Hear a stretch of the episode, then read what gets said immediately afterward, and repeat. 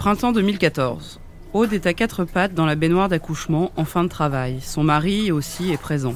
Chaque contraction qui passe la rapproche de la naissance de son enfant. Tous les trois, nous émettons des sons graves qui inondent la salle d'accouchement. Tous les trois, nous sommes à l'unisson. À chaque nouvelle contraction, je pose mes mains dans le bas de ses reins et j'appuie aussi fort qu'elle me le demande. Ça y est, j'ai la tête d'un enfant entre mes mains, puis ses épaules et son corps tout entier. Au-delà trappe, le saisit et le sort de l'eau. Cet enfant ouvre les yeux et ne pousse pas un cri. Il regarde avec un amour infini ses deux parents qui sont catapultés sur une autre planète. Il y a de la douceur, de la joie et un immense sentiment de plénitude. Que les femmes sont fortes et que la nature est bien faite. Automne 2017. Visite à domicile d'une patiente que je ne connais pas encore. Elle a accouché il y a trois jours. Je sonne à l'interphone et personne ne me répond. J'attends 5 minutes, puis 15 minutes, et je commence à m'agacer. Comment est-il possible de poser un lapin à une sage-femme qui vient à domicile? Je viens de me taper 30 minutes de métro pour aller la voir. Devant mes gesticulations et mes vociférations, la concierge finit par sortir de sa loge. Elle m'assure que ma patiente est chez elle et que son conjoint est parti ce matin comme à l'habitude, à 5 heures environ, car il est chauffeur de taxi. Toutes les deux, nous montons au troisième étage et nous toquons à la porte. Rien, pas de nouvelles. Nous hurlons, toujours pas de nouvelles. Je suis moi pourtant persuadée d'entendre des hurlements de bébé. Maria, elle n'entend rien. Je l'appelle Maria car je ne sais pas pourquoi, mais nous avons immédiatement tissé des liens. Elle m'appelle Anna d'ailleurs. Nous nous regardons, nous hésitons à rentrer par effraction. Maria n'hésite plus. On dira que c'est de ma faute si elle n'est pas contente. Si elle m'a passé ses clés, après tout, c'est pas pour les chiens. J'entre dans l'appartement fébrilement, je me précipite vers les cris du bébé. Je trouve ma patiente allongée dans son lit dans une mare de sang.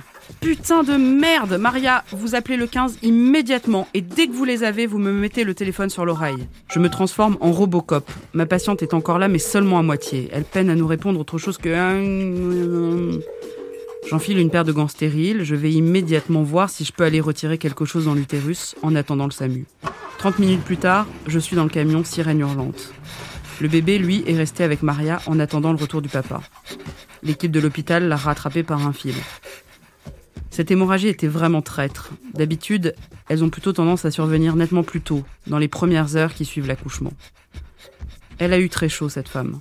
Elle n'a plus d'utérus, mais elle est en vie. La nature, quelle salope. Et surtout, que vivent les concierges. C'est choquant parce que d'abord, euh, une femme enceinte, ça n'a jamais un physique très joli et c'est pas la peine de, de, la révéler au public, je trouve. On est bien content de les avoir et puis s'il fallait en avoir un autre, je l'accepterais pareil.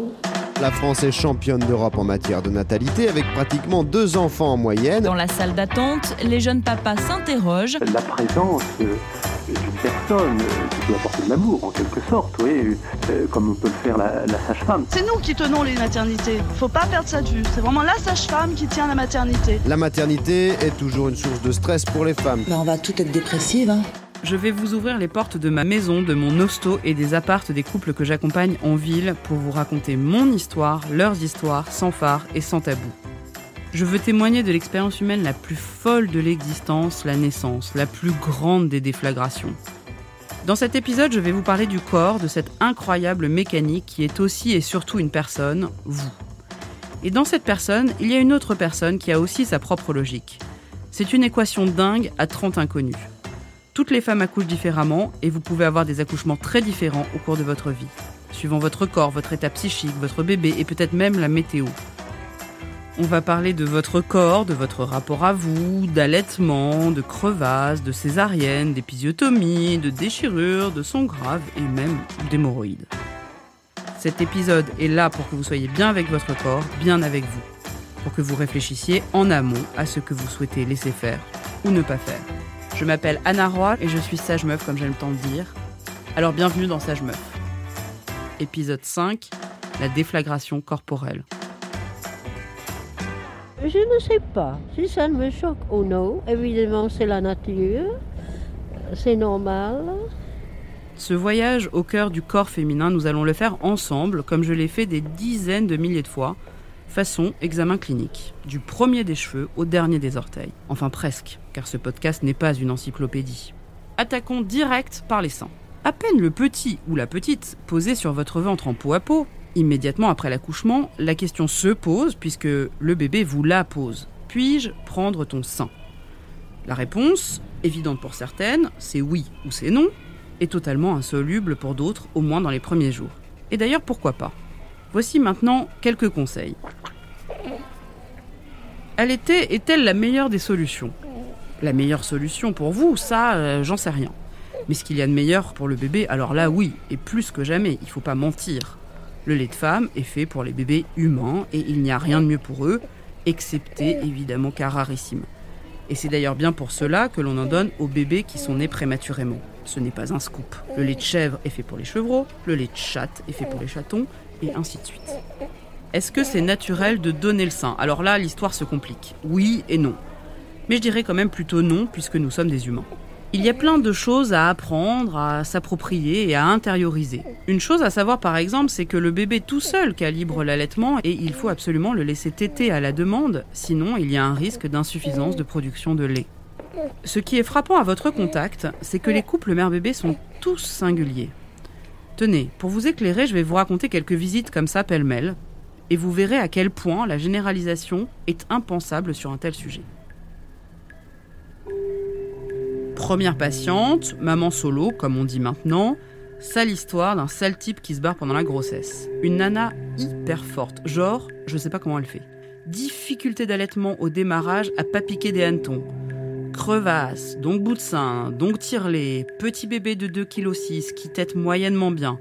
Bref, cette femme se retrouve à donner le sein, à tirer son lait, à donner son lait à la seringue, et ce, toutes les 2h30, sans aucune espèce d'aide ou de relais. Une contrainte hallucinante.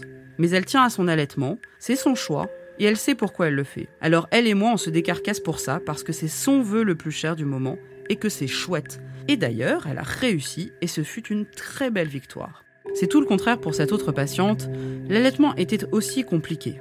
Sauf que là, tout était différent parce qu'on sentait qu'elle n'avait vraiment pas envie. Elle disait Je le fais vraiment parce que mon mari a été allaité et que ça lui tient beaucoup à cœur, que ce soit la même chose pour son fils. Mais moi, en fait, j'ai pas vraiment envie. Elle pleure beaucoup. L'arrêt de l'allaitement, quelques jours plus tard, sera un soulagement inouï. Chacune a une situation particulière. Je continue mes exemples. Madeleine, elle, a souffert d'une grave hémorragie de la délivrance et n'a pas pu allaiter. Léa, elle, a donné naissance à des triplés prématurément et elle les a allaités avec brio pendant un an. Franchement, je ne sais pas comment elle a fait. Ombline, elle, a une césarienne programmée six semaines avant la date prévue et j'ai insisté auprès d'elle pour que le petit ait du lait maternel pour la constitution de son microbiote intestinal. Il y a des cas où l'allaitement est bel et bien une recommandation médicale et je peux vous assurer que c'est pas trop mon style. Dans d'autres cas, c'est tout le contraire. Comme pour Juliette, pour laquelle il a fallu arrêter l'allaitement pour cause de graves dépressions du postpartum. Juliette était dégoûtée dès que son enfant était au sein et elle avait besoin de plages de sommeil suffisantes. Il valait donc mieux pour ce petit garçon qu'il soit nourri par son père au biberon, au risque peut-être de miner la relation entre la mère et son bébé. Telles avaient été les recommandations du psychiatre. L'histoire se termine bien, Juliette a pu ensuite retisser une relation avec son fils. Inès, elle, a arrêté son allaitement trois semaines après la naissance pour pouvoir faire la fête à sa guise. C'était important pour son bonheur et il se trouve que son bonheur est important pour le bébé. La Tifa, elle, elle a continué l'allaitement jusqu'aux deux ans de son fils, alors qu'elle a de grosses responsabilités dans un ministère. Chapeau l'artiste. Vous voyez comme vous êtes toutes particulières, je continue ma liste. Il y a Fofo qui a géré d'une main de maître un allaitement mixte, saint biberon dès la sortie de la maternité. Et puis Lola qui a allaité son enfant de deux ans et demi en même temps que son nouveau-né, et ça s'est super bien passé.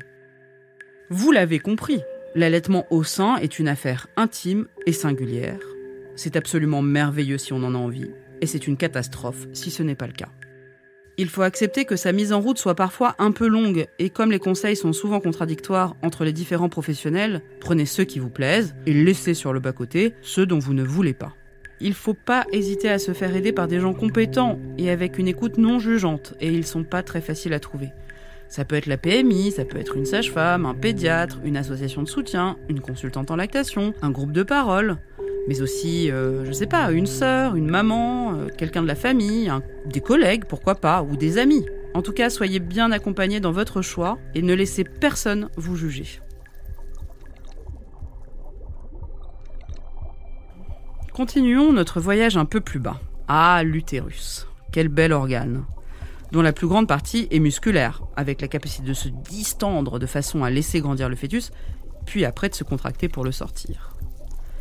Avant de continuer, je voudrais qu'on torde le cou à des idées vraiment, vraiment zarbies qui circulent. La douleur de l'accouchement serait faite pour que la femme comprenne qu'elle est entrée dans une nouvelle phase de sa vie, ou pour la punir de je ne sais quoi, ou parce que c'est psychiquement important. Non mais tout ça c'est bullshit. La douleur de contraction en fait elle est géniale. Je l'adore. Parce qu'elle vous permet d'aller chercher de l'aide et de vous mettre à l'abri. Sinon, imaginez un peu le truc. Vous êtes au franc prix, en pleine réunion de boulot, en train de faire jouer votre aîné au parc, j'en sais rien. Oh Merde, il y a un bébé qui surgit. Attendez, reconnaissez que ce serait dangereux et pas pratique. Bref, nous avons mal et heureusement, cela nous permet d'aller chercher de l'aide auprès d'une sage-femme. Pour vous parler de l'utérus et de ses fameuses contractions, j'ai demandé à une ancienne patiente, Sarah, de venir au micro vous raconter ses accouchements. Parce qu'elle parle très bien de la douleur qu'elle a ressentie. Pour son premier, elle a eu une péridurale et pour le second, non. Et puis aussi parce que ça s'est bien passé. Non, ça fait pas mal, ça fait peur. Moi, c'est la peur qui, qui me faisait plus mal que je pense la réalité du corps. Euh, L'idée d'avoir mal qui fait peur. Mais je, je, comme la contraction, c'est une douleur euh, par vague. On a, on a du répit entre deux contractions. Donc on a le temps de se, de se remobiliser, de se dire ah oui peut-être qu'effectivement là c'est ça, ça s'intensifie. Et euh, c'est ce repos-là et c'est cet effet de vague qui fait que je pense que c'est tenable. Euh, effectivement ça va crescendo, mais euh, et quand on est à la fin du travail. Quand on est à la fin du travail, alors j'ai fait, j'ai eu les deux options. J'ai eu avec rupture de poche des os pour le premier, pour le premier accouchement et sans rupture. Sans la rupture, euh, c'est beaucoup plus viable. Euh, il y a une espèce de de de, coussin euh, supplémentaire, si vous voulez. Euh, la douleur est un petit peu plus diffuse. Elle est là, mais elle est plus diffuse. Elle est moins lancinante. Il y a moins cet effet couteau, violence, euh, voilà, c'est voilà, c'est un peu plus dans un bain, quoi, on va dire.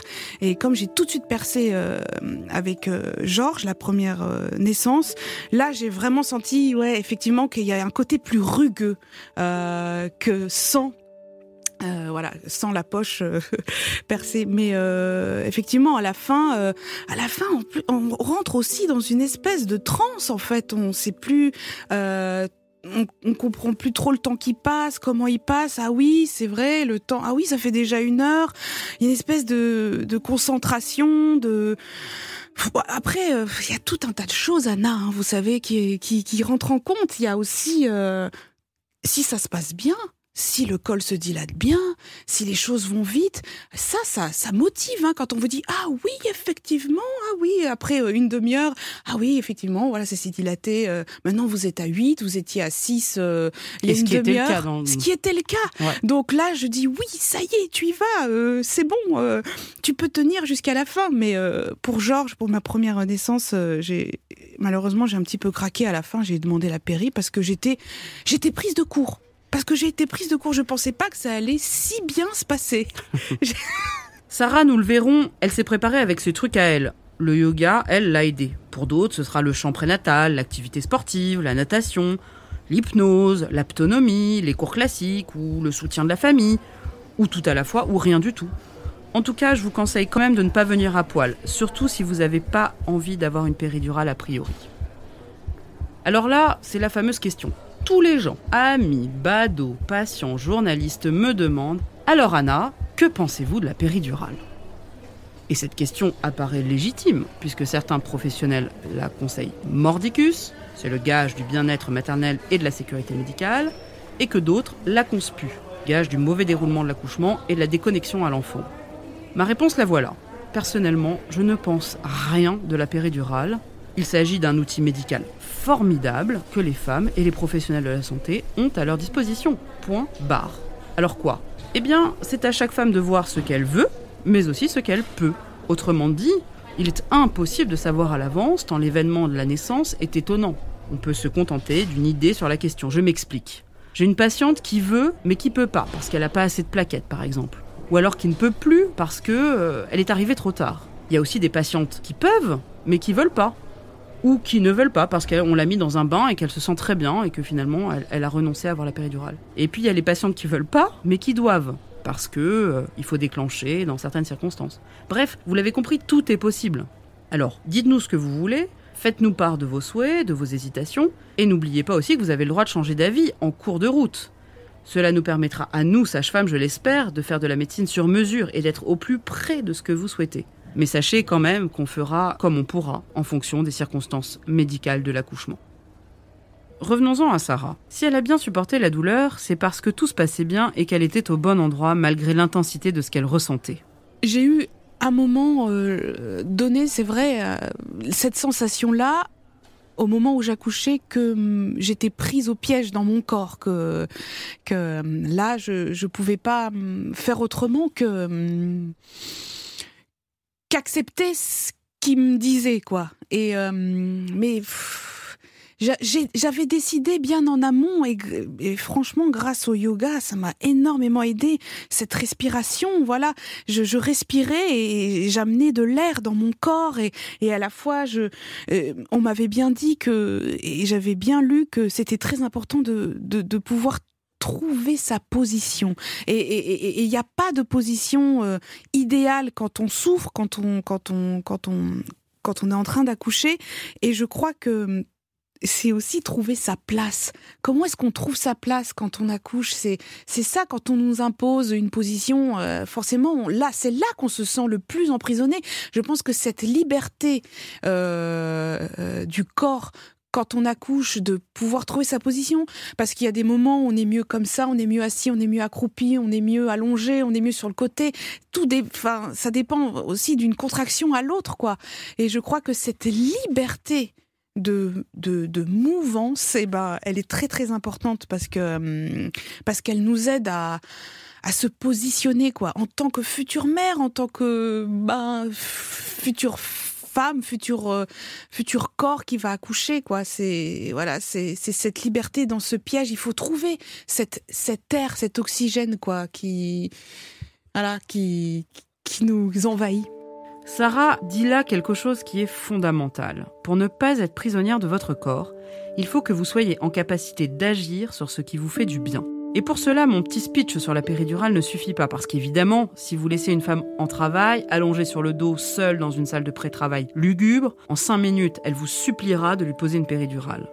Il faut donc une sage-femme présente tout le long du travail, et peut-être même une personne supplémentaire en cas de complications graves, qui nécessite que la sage-femme, par exemple, s'occupe entièrement du bébé. Une augmentation du personnel soignant empêcherait qu'une grande partie des douleurs infligées aux femmes se transforment en violence. Cela empêcherait que des femmes se sentent piégées dans leur corps, comme le dit si bien Sarah. Ensuite, il faut que les sages-femmes et les femmes aient des outils à leur disposition. Euh, des baignoires d'accouchement, euh, la possibilité de prendre des postures différentes, avoir des cordes, euh, disposer de protoxyde d'azote, d'apprendre les sons graves, etc., etc. La situation s'améliore, mais c'est pas encore la panacée. Mais il y a quand même des structures où il y a des efforts énormes qui ont été faits. Il y a les maisons de naissance, il y a les salles nature, même dans des grands centres hospitaliers. Il y a l'accouchement à domicile. Bah, en maison de naissance, c'est le truc de dingue, c'est qu'elles ont une patiente et point barre les sages-femmes. Donc en fait, c'est vraiment un accompagnement à la fois sur mesure, aux petits oignons. En plus, elles connaissent les patientes parce qu'elles les ont vues pendant toute la grossesse, c'était la même sage-femme. Donc laisse tomber, ça leur fait un truc de, dingue. Enfin, je veux dire, objectivement, euh, les femmes, elles sont ravies. Hein. Et elles ont raison. Mais je dis, attention, ça convient pas à tout le monde, hein, parce qu'il faut quand même être sûr de pas vouloir de péridurale, tout ça. Ça convient pas à tout le monde, mais pour certaines femmes, c'est quand même une offre euh, supplémentaire. Et puis il y a les salles nature, dans, même dans les maternités de niveau 3, là, ils font des salles nature, c'est vachement bien aussi. Les salles nature, c'est des salles euh, d'accouchement qui sont au sein même des salles de naissance, où euh, il y a tout un tas d'outils, dont les fameux outils, baignoire d'accouchement, cordes, suspension et tout ça, et où les femmes ne souhaitent pas avoir de péridurale. C'est vachement bien les salles nature aussi, c'est une super euh, truc. Et l'accouchement à domicile aussi, même si, mais bon, là, le maillage de soins est pas du tout fait pour que les femmes accouchent à domicile. Mais c'est très bien aussi. De fait, on a un accouchement privilégié. Bref, il faut diversifier l'offre pour avoir que les femmes trouvent ce qui leur convienne. Donc choisissez bien l'endroit où vous accouchez en fonction de ce que vous sentez, exactement comme l'a fait Sarah, en quelque sorte. Alors je me souviens très bien pour euh, mon deuxième accouchement, euh, puisqu'il a été euh, totalement sans péridurale, de la traversée du bassin. Alors j'ai une, amie qui a partagé son expérience avec moi et, qui m'a dit, tu verras, on parle de l'anneau de feu.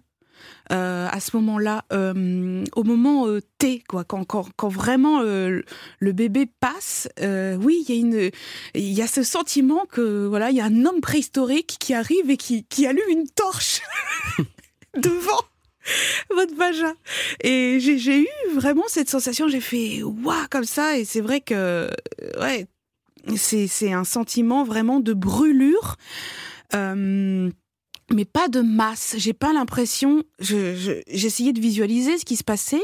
J'étais à quatre pattes, mais je, la sage-femme me guidait et m'aidait parce que je, je sentais évidemment tout ce qui se passait, mais elle me disait aussi euh, essaye peut-être de pousser à ce moment-là, dans ce sens-là, euh, essaye de cambrer euh, plus. euh, voilà, je, j'avais besoin quand même d'un guide.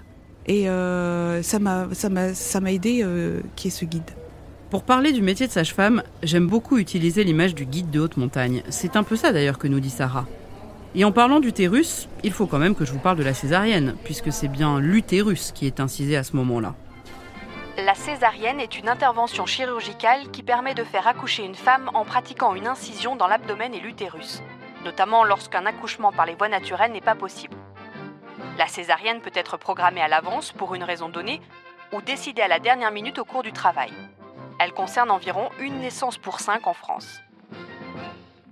Alors, voici les trucs essentiels que je voudrais que vous ayez en tête avant l'accouchement, car on ne le dit pas assez.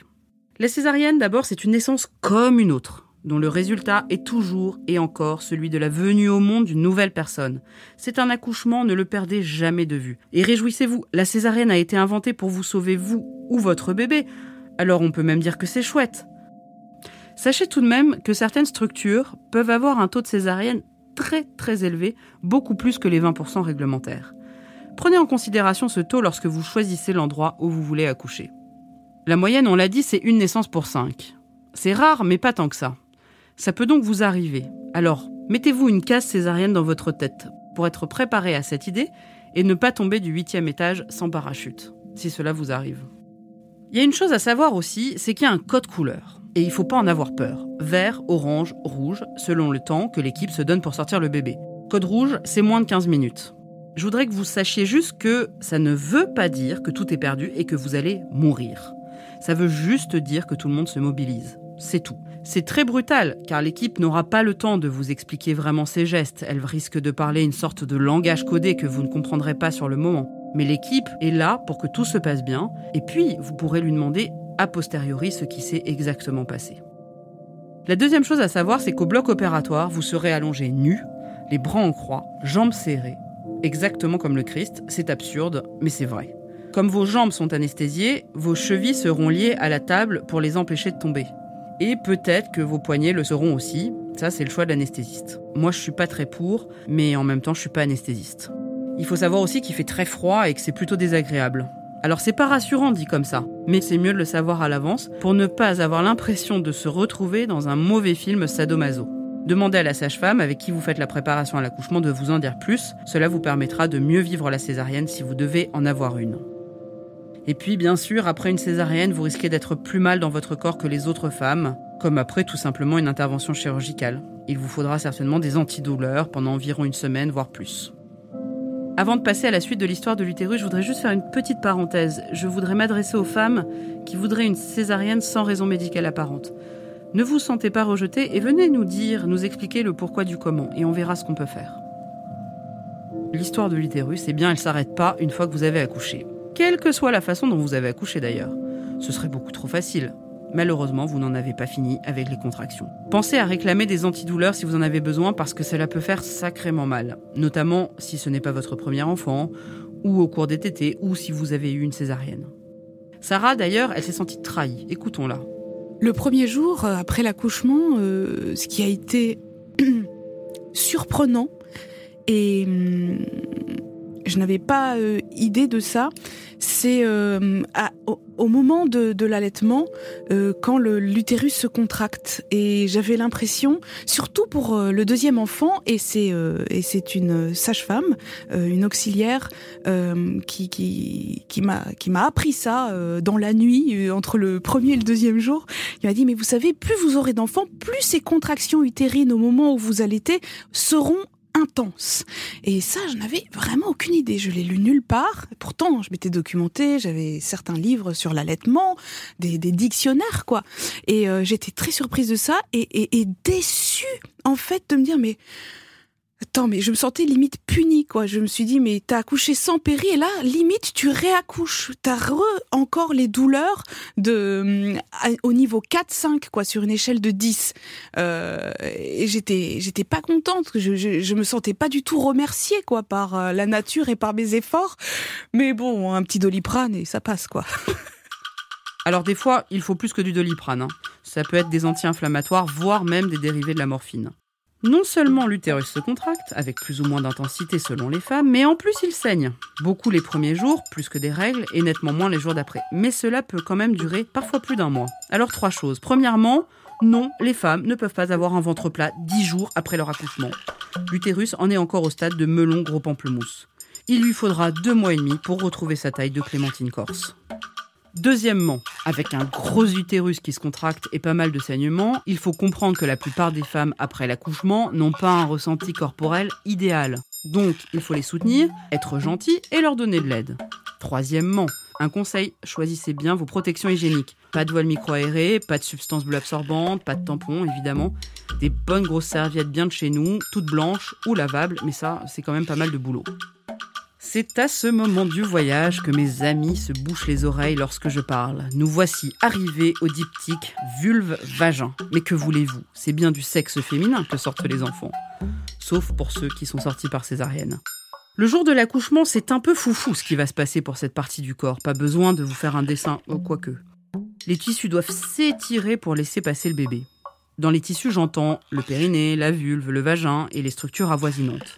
Alors pour soulager, apaiser, éviter les dégâts, chaque sage-femme a ses petits trucs. En veux-tu en voilà de chaud, de froid, de massage, d'appui, d'huiles diverses et variées. Parfois, le bébé va se contenter d'étirer simplement les tissus, et on en reste là ou presque. Mais parfois, l'étirement va être tel que se produit des éraillures, ça ressemble à des griffures de chat, ou bien même une déchirure. Attention, ne tombez pas à la renverse, oulala, ça n'en vaut pas la peine. Les déchirures périnéales sont des lésions de la filière génitale provoquées par le passage du bébé au moment de l'accouchement. Elles sont dites du premier, second, troisième ou quatrième degré, selon les structures qui ont été lésées peau, muqueuse, muscles et sphincter. Elles sont réparées avec une ou plusieurs sutures effectuées par la sage-femme ou le médecin après la sortie du placenta. Qu'est-ce qui fait que vous aurez des lésions ou non? La qualité de la peau, peut-être un peu. Le poids du bébé, ouais. La qualité de l'accoucheur, hmm, aussi. La vitesse de sortie, hmm, hmm. la position d'accouchement, ouais. En réalité, un peu tout ça et rien de tout ça. Très clair, la sage-femme. En tout cas, dites-vous que ce n'est pas parce que vous aurez mal fait les choses que vous aurez des lésions. Quoi qu'il en soit, pas de panique, cela se remet très bien, à condition de se faire surveiller, cela reste quand même une plaie chirurgicale, de bien la nettoyer, de la sécher avec douceur, de ne pas faire de mouvements violents, tout un tas de petites précautions nécessaires. Et l'épisiotomie, Anna, vous en pensez quoi? Ouh là là, le plus grand mal lorsqu'elle est faite sans réflexion. L'épisiotomie est une incision en trois plans de la vulve, du vagin et des muscles périnéaux faite à l'aide de ciseaux chirurgicaux. Elle est réalisée sur le côté gauche ou droit, selon que la sage-femme ou le médecin qui la pratique est droitier ou gaucher. Elle permet d'agrandir le passage et donc d'accélérer la sortie du bébé. L'épisiotomie concerne 35% des naissances pour un premier enfant, enquête périnatale de 2016. Ce qui est nettement mieux qu'en 1999. Imaginez-vous, 71% des femmes avaient une épisiotomie pour un premier. Des fois, je regarde les femmes de 45-50 ans et je me demande combien d'entre elles ont souffert, voire souffrent toujours, d'un acte médical totalement injustifié. J'exagère un peu en disant que j'en pense le plus grand mal. Disons que nous en avons beaucoup, beaucoup trop fait et que nous en faisons toujours beaucoup trop. Toujours est-il qu'il existe quand même une indication de l'épisiotomie, mais cette indication, elle est rarissime. C'est lorsqu'il faut accélérer la sortie du bébé qui est en détresse. Au CHU de Besançon, d'ailleurs, qui excelle dans ce domaine, les épisiotomies concernent seulement 1% des naissances. Bref, on n'a pas le cul sorti des ronces ou plutôt des ciseaux. Alors vous qui m'écoutez, vous pouvez faire part de vos craintes et refuser ce geste s'il n'y a pas d'indication médicale. Après l'accouchement, que vous ayez eu une déchirure ou non, une épisiotomie ou non, tout va finir par reprendre sa place. D'abord, il y a les premiers jours. Ça brûle, ça tire, ça peut même être extrêmement douloureux. Ça peut être aussi gênant pour aller aux toilettes. À la maternité, soyez rassurés, vous serez surveillés. Après, c'est important de faire venir une sage-femme à la maison pour vérifier que tout se passe bien. C'est pris en charge à 100% par l'assurance maladie, ne vous en privez pas. Concernant les suites plus tardives des cicatrices et les histoires de périnée, il y a beaucoup à dire. Mais chut, je tease. Je le garde pour le prochain épisode, quand nous aborderons la déflagration dans la vie sexuelle. Je vous promets un épisode croustillant et passionnant. La prochaine étape, c'est la vessie et le système digestif. On ne peut pas éviter le sujet, c'est trop important pour nous les femmes. Je vais vous lister quelques trucs qui peuvent vous arriver au moment de l'accouchement, histoire que vous soyez prévenus. Vous allez peut-être avoir du mal à faire pipi, et vous serez certainement sondé si vous avez une péridurale. Ça veut dire qu'on met un petit tuyau dans l'urètre pour vous faire faire pipi. Rassurez-vous, avec la péridurale, ça ne fait pas mal. Il se peut aussi que vous alliez à la selle au moment de l'accouchement, quand vous pousserez. Ou ne pas y aller d'ailleurs, et je peux vous assurer qu'on s'en fout. Peut-être même que vous vous en rendrez pas compte. Après l'accouchement, un c'est le merta, et deux, il y a quand même pas mal de tabous à faire sauter. Vous ferez peut-être pipi par terre, ou même dans votre culotte. Ou pas, d'ailleurs. Et c'est pas grave, car c'est transitoire. Et même si ça durait, on a des solutions. Vous allez peut-être être constipé, ou vous aurez peut-être la diarrhée, mais c'est pas grave et on a des solutions. Vous souffrirez peut-être même plus de vos hémorroïdes que de votre déchirure. Ça arrive qu'ils sortent au moment de l'accouchement, mais là encore, ils re-rentreront. Vous pourrez aussi avoir peur que les points sautent au moment d'aller à la selle. Mais rassurez-vous, ça, ça ne peut pas arriver. Là où je veux en venir, c'est que tous ces soucis sont tabous, mais alors, vraiment pas pour nous. Ne craignez pas de nous en parler, de nous demander pourquoi si ou pourquoi ça. On n'a plus d'un tour dans notre sac, croyez-moi. Prenons les hémorroïdes par exemple. Moi, ce que je fais, c'est que je, prends des serviettes hygiéniques, je les remplis d'eau, je les coupe en deux et je les mets au congélateur. Et c'est hyper efficace pour soulager les hémorroïdes. Mais des trucs comme ça, j'en ai des caisses et des tonnes. Parler de popo et de pipi, vraiment, je vous assure, ça ne me dérange absolument pas. Et je parle au nom de tous mes confrères et mes consoeurs. Pas de pudibonderie, croyez-moi, les sages-femmes ont tout vu et tout entendu. Voilà, notre voyage est fini. Et s'il n'y avait qu'une chose à retenir, c'est le message de Sarah. Ne laissez pas les autres transformer votre corps en piège. Choisissez un cadre bienveillant où vous savez que votre parole sera entendue. Construisez un rapport de confiance avec l'équipe soignante. Comme ça, quand il le faudra, vous pourrez lâcher prise. Avant, pendant et après l'accouchement, exprimez votre accord ou votre désaccord. Votre corps ne doit pas être malmené ou violenté, il doit être respecté et presque divinisé.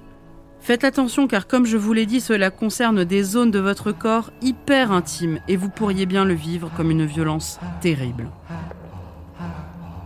En finissant cet épisode, ça m'a fait l'effet d'une bombe. Je saisissais pourquoi rationnellement j'aimais autant ma profession. C'est pour cet entremêlement inextricable entre ce qu'il y a de plus humain, de plus corporel et de plus terrestre, avec ce qu'il y a de plus insaisissable, de plus fou, de plus céleste, la vie. C'est bien votre corps, vous, qui avez fait ce qu'aucune main humaine, ni aucune machine, ni aucun homme ne pourra jamais faire. Donner au monde une nouvelle personne. C'est bien ces vulves, ces vagins, ces vergétures, ces déchirures, ces hémorroïdes, ces utérus, ces vessies, ces anus et tout ce que vous voulez, qui participent chaque jour à ce miracle sans cesse renouvelé. Ce corps féminin, quelle beauté, quelle puissance, quelle magie. Et dire que certains et certaines voudraient nous faire passer pour des petites choses fragiles. Quelle blague Ce podcast a été écrit par moi, Anna Roy, et si mon nom vous dit quelque chose, c'est peut-être que vous m'avez déjà vu ou que vous me voyez en ce moment même dans la Maison des Maternelles sur France 4, où je suis chroniqueuse. Une émission que je vous recommande évidemment. Sage Meuf est un podcast Europe 1 Studio produit par Adèle Ponticelli. Il est réalisé par Charlène Noyoux. Merci beaucoup à Sarah de nous avoir partagé son histoire et merci à Timothée Magot pour l'enregistrement. Et à tous mes patients, petits et grandes, sans qui rien n'aurait été possible. N'hésitez pas à commenter, à partager, à questionner ou que sais-je encore sur mon Instagram anaroi75.